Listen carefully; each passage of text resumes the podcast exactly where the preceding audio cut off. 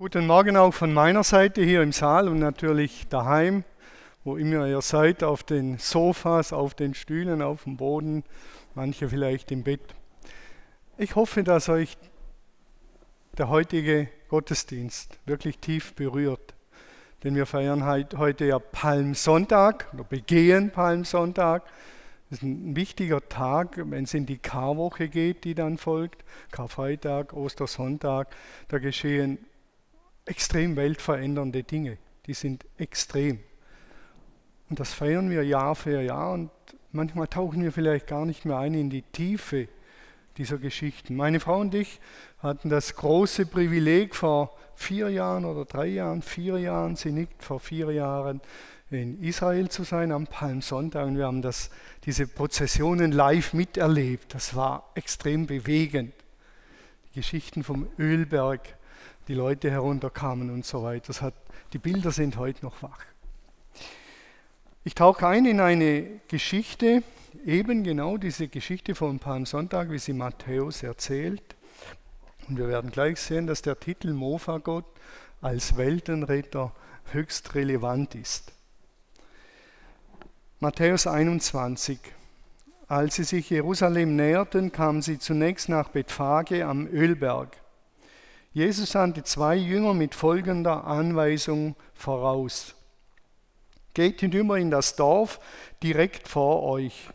Ihr werdet dort eine Eselin mit ihrem Füllen angebunden finden. Bindet sie los und bringt sie mir.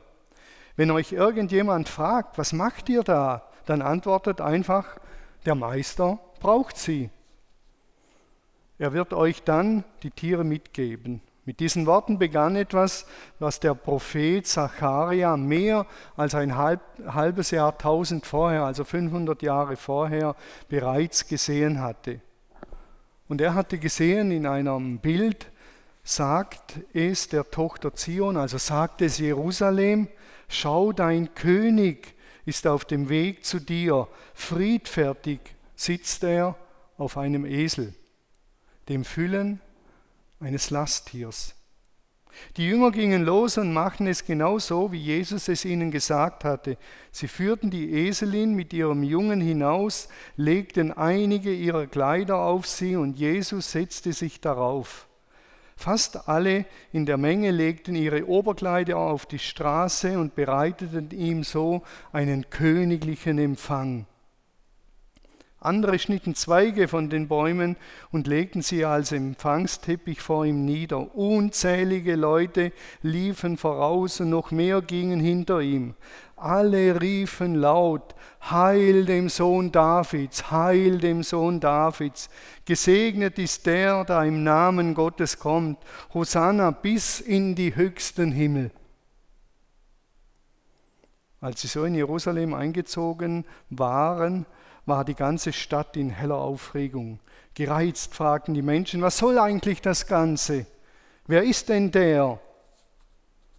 Die Menge, die mit Jesus zog, antwortete, das ist der Prophet Jesus, der aus Nazareth in Galiläa kommt.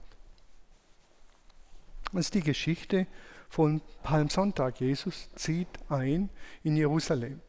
Ich hatte heute Morgen schon Riesenprobleme, als ich aufgestanden war und mir überlegt habe, was ich denn anziehen soll. Da hatte ich ein echt Riesenproblem, was soll ich anziehen? Da kommt der König, das wären diese schönen Schuhe, ziehe ich auf Hochzeiten an und Beerdigungen, edle Schuhe, aber der kommt auf einem Esel um zu dienen. Das wären meine Birkenstock, die das symbolisieren. Schuhe zum Dienen und königliche Mofa-Gott als Weltenritter. Und dann habe ich gedacht, was, was soll ich denn anziehen an, an Kleider? Schönes Hemd, ein Arbeitshemd, meine Latzhosen, die ich zu Hause anhabe. Und wir entdecken die ganze Spannung in dieser Geschichte. Als Jesus einzog, haben die ihre Mäntel ausgelegt. Das ist ein Zeichen der Ehrerbietung. Die haben ihre Jacken ausgezogen, als Zeichen der Ehrerbietung, dass der König darüber geht. Manche haben sogar ihr letztes Hemd ausgezogen, das Oberhemd. In dieser Vorbereitung hat Jesus gesagt, Thomas, es war schon peinlich, auf einem Esel als König aller Könige einzureiten. Ich wünsche mir, dass du dich auch ein bisschen peinlich machst. Und dann habe ich gesagt, wie soll ich das machen? Und dann kam der Gedanke, zieh dein Hemd aus. Und dann habe ich zum Glück gelesen, dass es da heißt, die Oberkleider haben die ausgezogen. Also das Unterhemd bleibt an, also keine Sorge. Für Jesus das letzte Hemd geben und peinlich dastehen. Ich habe ja nicht mehr die Figur, wie manche sie hier drin haben. Wie der Andi zum Beispiel, dir hätte das besser gestanden. die bringen unglaublich viel zum Ausdruck. Mäntel auslegen. Die Christi sagt eindeutig, dass sie diese Person ehren, über alle Maßen wertschätzen. Man gibt alles. Vor Jahrhunderte zuvor wurde in Israel ein Gegenkönig ausgerufen. Jehu hieß der. Und dort findet dieselbe Szene statt. Es gab noch den König und der Gegenkönig wurde ausgerufen, dann wurden Mäntel und Kleider ausgelegt und er ist darüber gelaufen. Zweige als Zeichen einer feierlichen Prozession, etwas ganz Besonderes. Das sind alles königliche Merkmale, die wir da erleben. Königliche Hymnen wurden gesungen, lautstark. Wir haben das erlebt, unglaublich. Hosanna, Heil, dem König, rette uns, Herr. Und das war fulminant. Und so ist Jesus eingezogen, der Sohn Davids, in die Stadt Davids, die David tausend Jahre zuvor gegründet hatte. Das sind geschichtsträchtige historische Momente, die wir kaum erahnen können. Und die ganze Prozession, die bringt zum Ausdruck, Jesus, Jesus wird König von der Art sein, wie wir es wollen. Der wird ein König sein, wie wir ihn uns wünschen. So ein König, so ein König brauchen wir. Und lasst uns ihm das ganz deutlich machen. Du bist der König. Israel war ja damals besetzt von den Römern und dann war klar, wir brauchen einen mächtigen König, der die Römer besiegt, der eine militärische Macht aufbaut. Und dann gibt es einen kurzen Krieg, einen Sechstagekrieg und dann sind die Römer draußen. So ein König. Und so mit diesen Augen haben sie diesen König gefeiert. Sie haben sich so einen König vorgestellt. Es war später, als die Kirchenfürsten mit Pomp und Pracht eingezogen sind. Edle Pferde. Ich glaube, die haben den Esel übersehen. Die haben ein Bild gehabt. So zieht dieser Jesus ein. Ich habe heute Morgen unsere Pferde rausgebracht, da ist ein Araber dabei und ich habe dran gedacht, ein Esel und ein Araber, das sind gewaltige Unterschiede.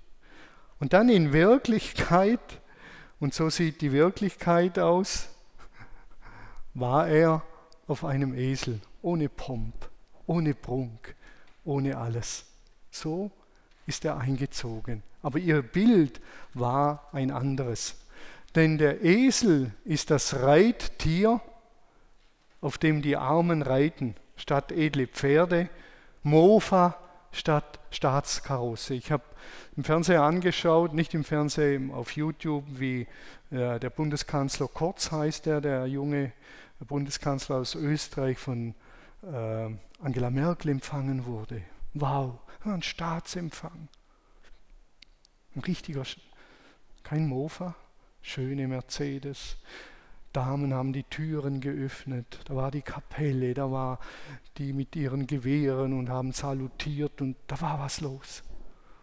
Und so haben die sich das vorgestellt. Und dann kommt Jesus auf einem Mofa statt auf einer in einer Staatskarosse, auf einem alten, klepprigen Mofa vorgefahren. Und diese Linie, die passt ja prinzipiell in die Bibel. Jesus oder Gott hat die Welt zuerst einmal durch ein Baby erschüttert.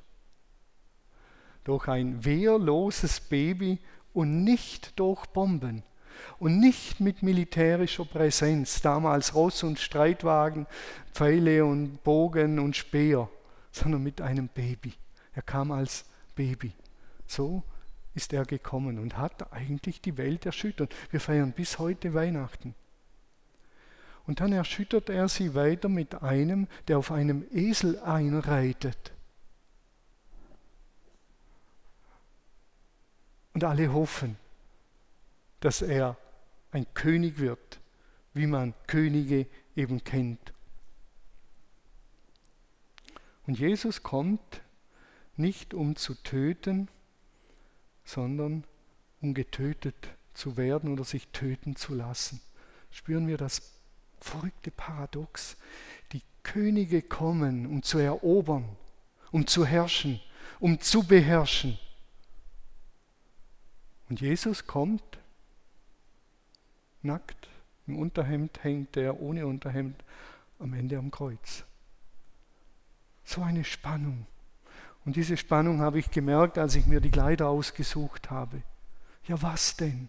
Da ist der König und er ist der König der Könige. Und ich sehe den König kommen, machtvoll und in Herrlichkeit. Und er kommt. Und er dient und lässt sich am Ende töten. Man kann auf beiden Seiten vom Pferd runterfallen oder vom Esel oder vom Mofa. Nur noch den Dienenden sehen oder nur noch den Herrschenden, den Machtvollen. Und beides, beides stimmt. Er ist der König der Könige und er dient. Der Menschensohn, sagt Jesus, ist nicht gekommen, um sich dienen zu lassen, sondern um zu dienen. Und er ist der Sohn Gottes. Herrlich, stattlich können alle Götter. Das ist in der Göttermythologie schon immer so. Das können alle. Aber der Christliche, der kommt auf einem Esel.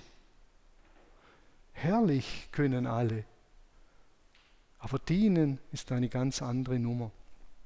Es ist ein merk, merkwürdiger Gott. Er ist würdig, dass wir aufmerken, dieser Jesus.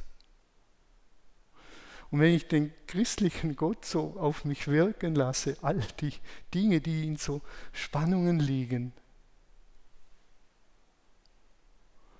dann überzeugt mich das zunehmend, dass an christlichen Glauben was dran ist, ganz viel und dass er stimmt. Denn der ist so verrückt. Das kann sich kein Mensch ausdenken. Ich darf das Hemd wieder anziehen, hat es geheißen, und ziehe es wieder an, um euch zu erlösen. Ihr dürft das übrigens auch peinlich finden, auch zu Hause, wenn ich hier im Unterhemd stehe, aber es musste eben sein. So ist das Leben.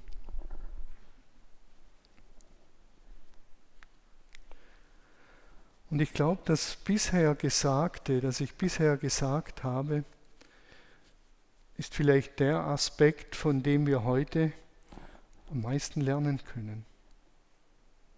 Das uns berühren darf, das wir mitnehmen, das uns verändern sollte. Menschen, und das haben die in Israel auch getan, und das ist legal, wenden sich meistens an Gott, wenn sie etwas Dringendes wollen, wenn etwas schief läuft. Ist ungefähr so, äh, wie wenn ich ein Handy bekommen habe und das Handy liegt einfach immer da. Und jetzt ist ein Notfall, meine Frau wird krank, ich muss im Krankenhaus anrufen, aber ich habe das Handy noch nie bedient. Keine Ahnung. Keine Ahnung, wie das geht. Und jetzt fange ich an rumfroschen, das Handy einschalten, der Akku leer, Geheimzahl will's oder Fingerabdruck, keine Ahnung, wie das geht. Eine Katastrophe. Das Handy muss ich mich reindenken, solange ich Zeit habe und denken kann, nachdenken kann, ausprobieren kann. So kommt es mir manchmal vor. Jetzt haben wir Corona, ein heller Aufruhr. Gott, du musst uns helfen. Gebetstage rufen wir auf. Gott, wo bist du? Hilf uns jetzt. Zack. So wie Jesus kommt, jetzt. Wir haben keine Ahnung, wie man auf Gott hört. Wir haben keine Ahnung, ich übertreibe ein bisschen, wie dieser Gott tickt und wie er eventuell helfen könnte weil wir ja in den guten Zeiten uns wenig Zeit für ihn nehmen, ebenso wie mit dem Handy. Klar ist, die Zahl der Kirchgänger nimmt in Krisenzeiten enorm zu. Ist normal, ist immer so. Wenn irgendwelche Seuchen sind oder schwierige Dinge, dann nimmt der Kirchgang zu. Es ist so, ist legal, darf so sein. Aber ob wir dann Gott verstehen, was er will, plötzlich wollen wir dann die großen, schwierigen Fragen klären. Woher kommt das Leid? Wieso Corona? Wer hat das zugelassen? Wer ist schuld? Wieso überhaupt auf der ganzen Welt Leid? Wieso alles so im Argen liegt? Dann sollen auf einmal diese Fragen geklärt werden. Wenn ich eben auf dem Handy das Handy das erste Mal benutze in einem Notfall. Das sind Fragen, die muss man in anderen Zeiten eigentlich klären. Plötzlich wollen wir einen Jesus-Ritter, der kommt und der eben rettet. Plötzlich brauchen wir ihn. Schenk uns Frieden, jetzt. Schenk uns Schutz vor Corona, jetzt. Er rette uns. Ist alles legal und es ist alles gut. Aber die Gefahr ist eben groß, dass es uns geht wie den Leuten damals, dass wir dann uns einen Rittergott zimmern und denken, er müsste so handeln, aber er handelt ganz anders. Wir denken, er müsste in diesen edlen Schuhen kommen und dann kommt er vielleicht in Birkenstock. Oder wir denken, er kommt in Birkenstock, das denken die Täufer übrigens, und in Wirklichkeit kommt er als wirklicher König. Aber wenn wir nicht gelernt haben, mit ihm unterwegs zu sein, dann werden wir ihn wahrscheinlich kaum verstehen, wie er denn jetzt retten will, wie er denn jetzt das Leid wenden will. Ich bin überzeugt, Jesus beabsichtigt, solche und ähnliche Gebete, die wir jetzt beten, zu erhören. Ich bin davon überzeugt. Er wird bei der Gebetsaktion da sein und er wird uns zuhören. Davon bin ich überzeugt. Und er hört die Gebete der vielen Menschen, die beten um Schutz vor Corona. Ich bin überzeugt. Und ich bin überzeugt, er wird die Gebete beantworten. Die Frage ist nur, wie? Und die Frage ist nur, verstehen wir ihn?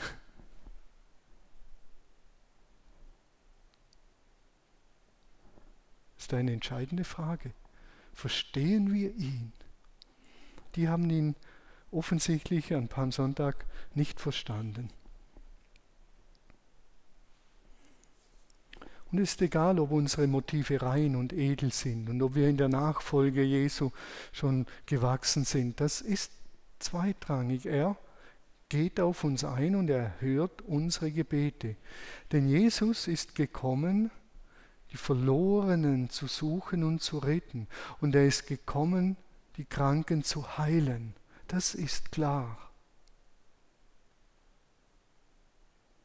Wie er das macht und was unser Part ist, da gilt es gut hinzuhören. Gott beantwortet, und davon bin ich überzeugt, die Gebete, die jetzt auch gebetet werden, die beantwortet er auf seine eigene Art. Er wird sie beantworten, aber auf seine eigene Art. Und deshalb ist am Sonntag in diesem Zusammenhang höchst interessant. Der König kommt, er kommt. Und er hört auf uns. Seine Antwort hoffe ich, dass wir sie verstehen. Die Israeliten wollten von den bösen Römern, vom Bösen, wollten sie auf jeden Fall befreit werden. Ja, und er wird sie befreien vom Bösen. Aber auf eine völlig andere Art, als sie denken. Er erlöst sie von dem Bösen, was wir ja auch im Vater unser beten, und erlöse uns von dem Bösen. Er tut das, aber auf eine völlig, völlig, völlig andere Art. Er wird sie tiefgründig vom Bösen befreien. Nicht nur an der Oberfläche von der römischen Besatzung, sondern eine radikale, tiefgründige Befreiung vom Würgegriff des Bösen in der Welt und der Möglichkeit einer äh, Erneuerung. Jesus sagt eindeutig Ja zu unseren Sehnsüchten und zu den Sehnsüchten der Menschen damals. Er sagt eindeutig Ja. Und wenn wir ihn einladen, er wird uns helfen, davon bin ich überzeugt.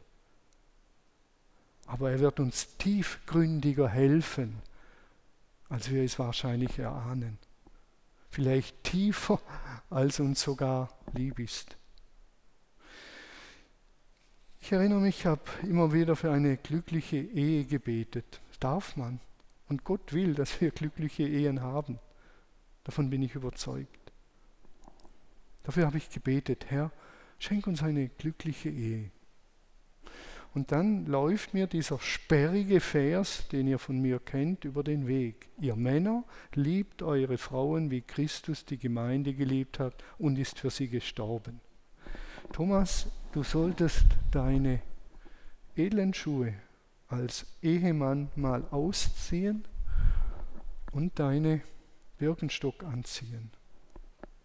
Wenn du eine tiefgründig gute, inspirierende Ehe willst, das will ich auch. Ich sehne mich danach, dass ihr nicht die ganze Zeit streitet wie die Bürstenbinder.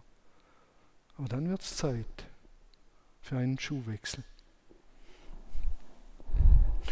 Naja, es macht nicht nur Spaß, dann denkt man. Aber es ist der Weg.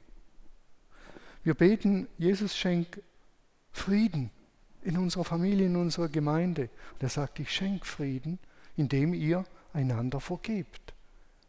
Indem ihr einander die Schuld nicht mehr nachtragt, nicht mehr anrechnet.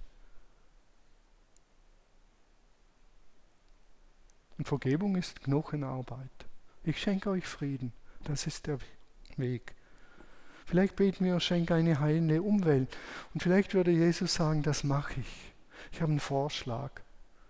Ist jetzt nicht von Gott. War nur ein Gedanke, der mir kam. Es gibt nur noch Autos unter 8, äh, 100 PS. Die haben die beste Umweltbilanz zwischen 80 und 100 PS. Ich habe einen Vorschlag für euch. Eieieiei. So ein Scheiß. Hm, muss eine andere Lösung geben. Oder er sagt, nur noch alle zwei Jahre Urlaub mit Flugzeug.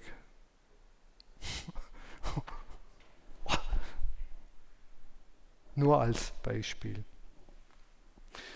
Ich glaube, die Story vom Einzug in Jerusalem erteilt uns eine große Lektion darin, was unsere Gebetserwartungen sind und zwischen Gottes Antwort.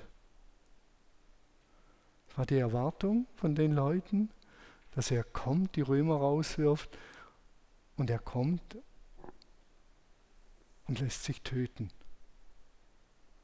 Man sich vorstellt, kommt einer und man hofft, dass er der große Kämpfer und Sieger ist und dann geht er bewusst den Weg in den Tod und lässt sich töten. Verrückt, was für eine Enttäuschung.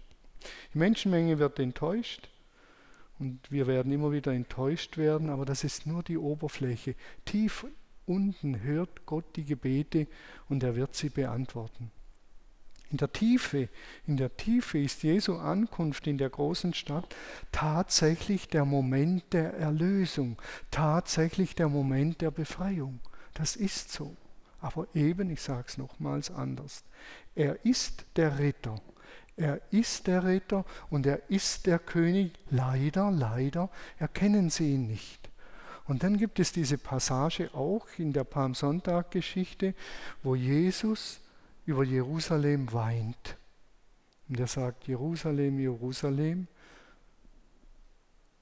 du tötest die Propheten. Und du hast nicht erkannt, dass die Stunde des Friedens gekommen ist. Das heißt, sie lehnen ihn ab und entscheiden sich für Gewalt. 30 Jahre später gibt es die großen Aufstände und 30 Jahre später wird Jerusalem zerstört von den Römern, der Tempel wird dem Erdboden gleichgemacht. Ende. Sie haben sich nicht für den Weg des Friedens mit Jesus entschieden, sondern weiter zu kämpfen und auf Gewalt und Macht zu setzen, wie gewohnt. Und sie haben alles verloren. Und das gilt im Großen und im Kleinen. Ich kann weiter draufsetzen und sagen, ich bin hier der Herr im Haus. Kann ich schon, aber ich verliere am Ende alles.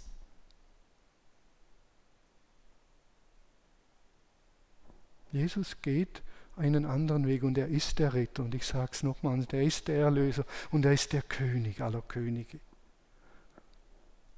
Aber er zeigt uns einfach einen anderen Weg. Und Jerusalem hat es nicht erkannt und darüber weint Jesus. Im Kleinen und im Großen. Er reitet sanftmütig auf einem Esel, so die Prophezeiung vom Propheten Zacharia. Sanftmütig, was für ein Wort bringen wir gern mit Konturen los, schwabbelig in Berührung, so sanftmütig, wie eine Qualle. Die flutscht vom Baum, sie bricht sich keine Knochen, sie kann im Wasser überleben, auf dem Sand nicht allzu lang, aber so was Schwabbeliges. Dann lesen wir von Mose. Mose war ein sanftmütig, milder Mann, sanftmütig als alle anderen Menschen. Und keiner von uns wird sagen, Mose war konturenlos. Mose war ein grandioser Führer. Aber er hat sanftmütig geführt, milde geführt. Aber er wusste, wo es hingeht. Und er wusste, wir gehen ins Schilfmeer. Und er wusste, da gehen wir durch. Da braucht es Mut. Sanft und Mut. Beides.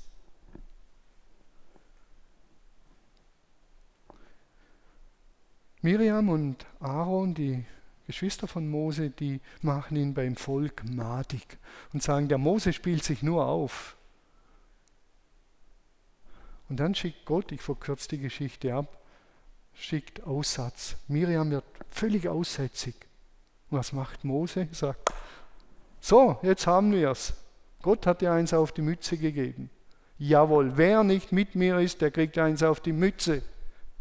Nein, Mose geht her und er betet für Miriam und er sagt, Gott, Psalm Zacken zu scharf, bitte heil diese Frau wieder. Das ist sanftmütig. Man rächt sich nicht, man schlägt nicht zurück, sondern man sucht das Wohl des anderen. Das ist im Kontext dieser Aussage, dass er sanftmütig ist. Jesus sagt, selig, glücklich, beneidenswert sind die Sanftmütigen, denn Sie werden die Erde ererben. Die Erde bebauen und bewahren im ursprünglichen Sinn können nur die Sanftmütigen und nicht die Gewalttätigen. Die machen ja alles kaputt. Selig sind die Sanftmütigen. Ich vergleiche Sanftmut gern mit dem Auto mit Automatik. Ich fahre seit Jahren Automatik. Automatik und viel PS ist eine unglaublich schöne Sache. Da gibt man Gas und dann drückt es einem in den Sitz. Tesla 2,5 Sekunden auf 100, also da ist was. Da ruckelt nichts, da gibt es kein Gezerre und kein Geschalte und Gas weg, Gas, sondern sanft, aber voll kraftvoll zieht das. Und äh, ich habe mit Andi darüber gesprochen, wir von der Landwirtschaft kennen das wenn wir den großen Kahn 500 Meter lang rausziehen wollten und man würde so ruckeln oder mit Schwung, dann wird es wahrscheinlich das ganze Schiff auseinanderreißen oder den Traktor oder zumindest würden die Seile reißen. Das kenne ich noch von früher. Man zieht und dann fährt man zurück. Herr Schorsch lauscht, ob das stimmt, was ich sage. Dann fährt man zurück und dann nimmt man Schwung und dann kommt die Kette ins Zeug und macht Peng und alles ist kaputt sanftmütig, man fährt, zieht an, zieht an und dann jetzt ziehen wir kräftig, aber kontinuierlich, sanftmütig, etwas ganz anderes als das Geruckel. Josef, Daniel hat darüber gepredigt, war ein sanftmütiger Mensch. Er wurde geschliffen durch die viele Not. Und er hat sich am Ende an den Brüdern nicht gerecht, sondern ihnen vergeben und versöhnt und wurde so zum Ritter. Ist ein Bild für einen sanftmütigen Menschen. Die sind nicht konturenlos. Es braucht mehr Mut, mit dem Mofa zum Staatsempfang zu fahren, als mit dem Mercedes. Das ist sicher. Also wenn Bundeskanzler Kurz mit dem Mofa gekommen wäre, wäre was ganz anderes gewesen. Ich habe früher so ein Mofa gehabt. Von außen her hat es ausgesehen wie ein Mokik. Aber damals, ich war nicht gläubig, dann darf man das. Ich habe da einen Kreidler-Motor eingebaut, Fünfgang Kreidler, in diese Victoria, dieses klepprige Ding. Und dann konnte ich die schönen neuen Hondas, die 50er Hondas überholen. Das war eine super Sache. Es war so sanftmütig, so, so bescheiden. Hat natürlich mit der Versicherung zusammengehängt, die war günstiger.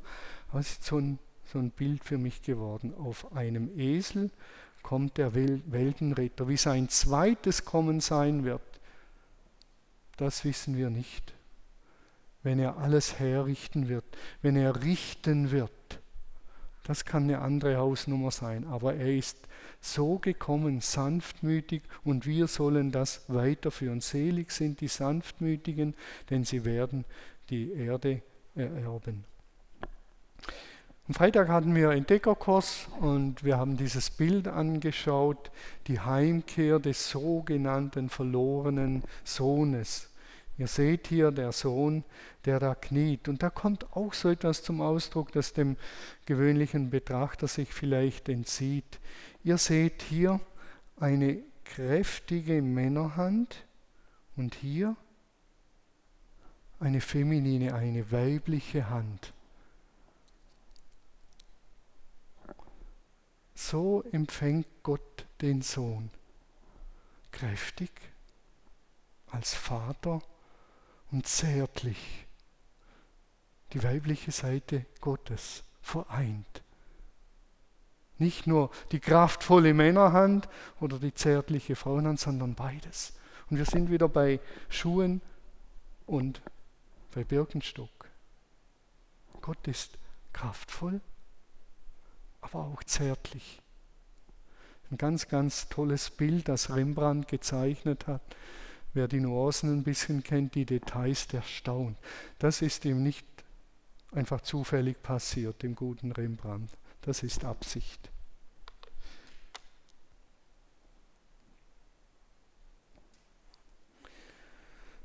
Es braucht mehr Mut, sanftmütig zu sein, auf einem Esel oder Mofa zu kommen, als auf einem Pferd oder einer Staatskarosse.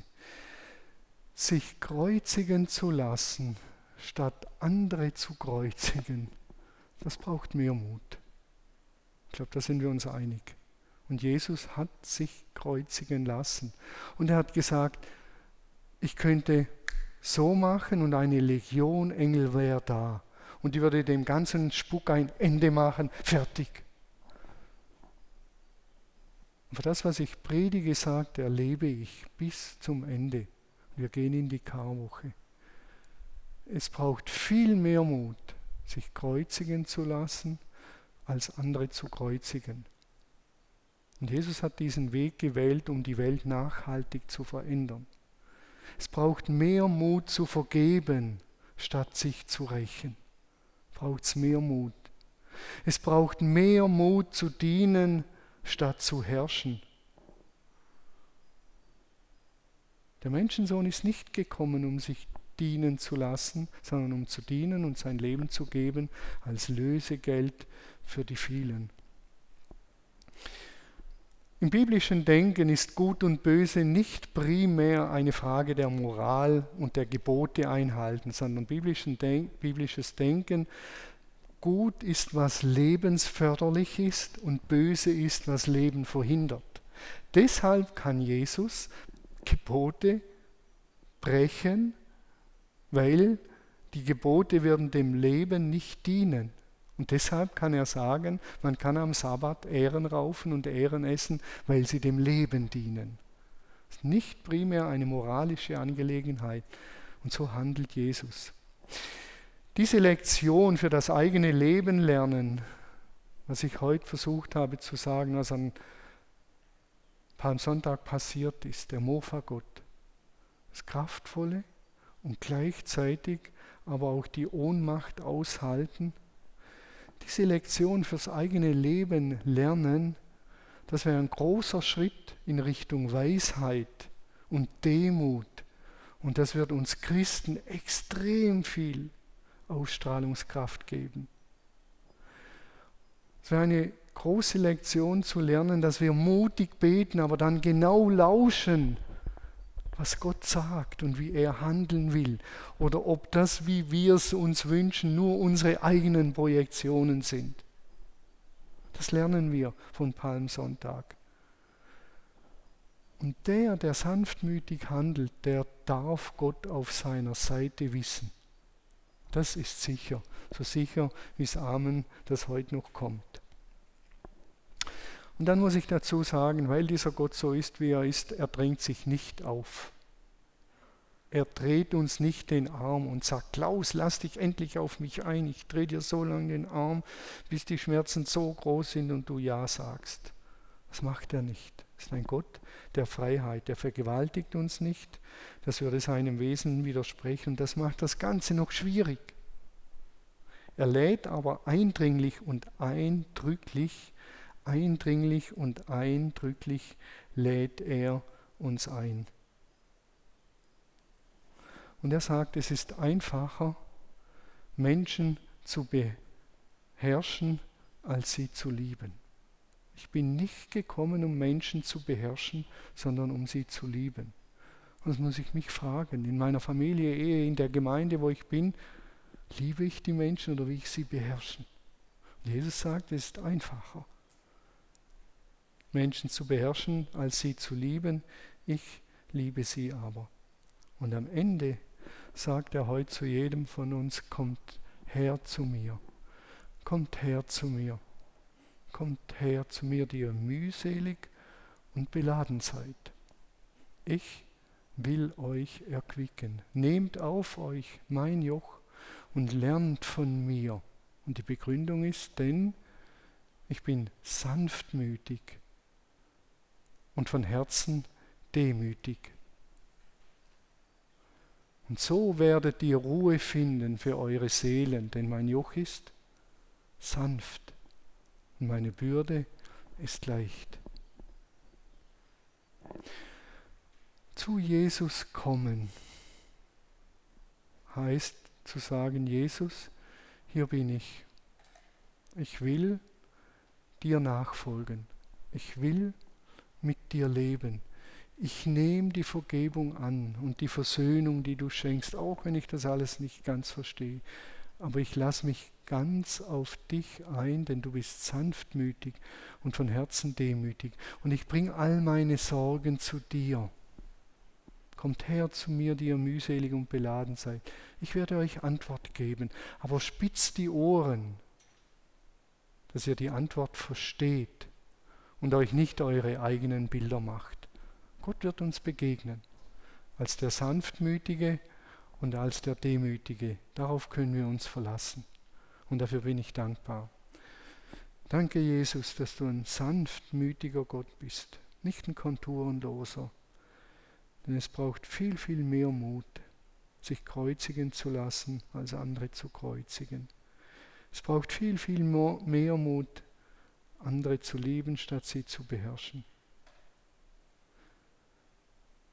Jesus, gib uns ein sensibles Herz, dass wir mutig beten, aber erkennen, wo du am Werk bist und wie du am Werk bist und wie wir mit einsteigen können in all den Fragen, die uns umtreiben, beschäftigen, ob mit oder ohne Corona.